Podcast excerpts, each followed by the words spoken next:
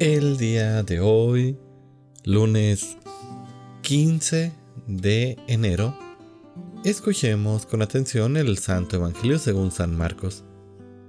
En una ocasión en que los discípulos de Juan el Bautista y los fariseos ayunaban, algunos de ellos se acercaron a Jesús y le preguntaron, ¿por qué los discípulos de Juan y los discípulos de los fariseos ayunan y los tuyos no? Jesús les contestó, ¿cómo van a ayunar los invitados a una boda mientras el novio está con ellos?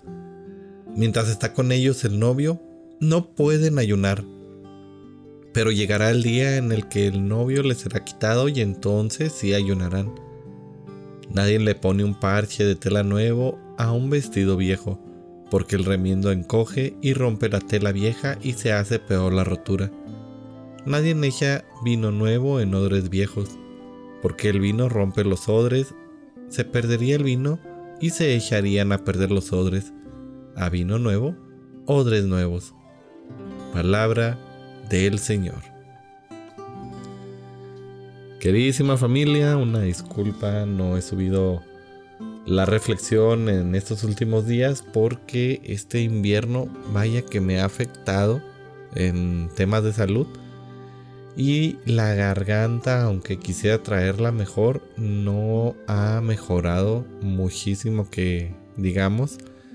Y bueno los días de la semana pasada los últimos días de la semana pasada traje la garganta completamente destrozada y bueno decidí descansar un poco de, de grabar para poder pues mejorar un poco con el tema de la irritación, la inflamación que traía en la garganta.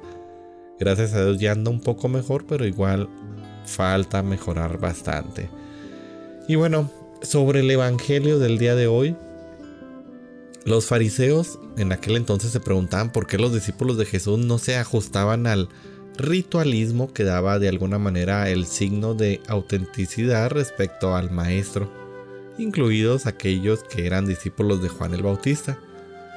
La respuesta de Jesús es muy simple, porque en adelante el cristianismo, es decir, los seguidores de Cristo, no se distinguirán por las prácticas religiosas, las cuales si bien son importantes para crecer y desarrollarse, tales como la misa o las prácticas de oración, más bien, eh, los discípulos de Jesús, los seguidores, los que nos decimos cristianos, debemos de ser reconocidos por un estilo de vida centrado en el Maestro y dirigido precisamente por la fuerza del Espíritu Santo, el vino nuevo del Nuevo Testamento.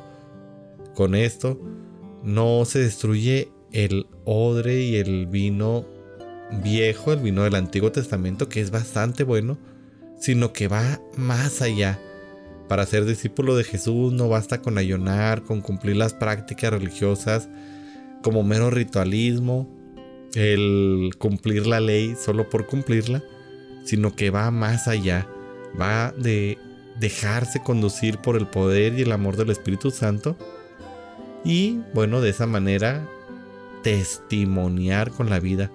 Aquí la pregunta con la que cierro esta reflexión es, ¿qué tipo de odre eres y cuál es el vino que llevas.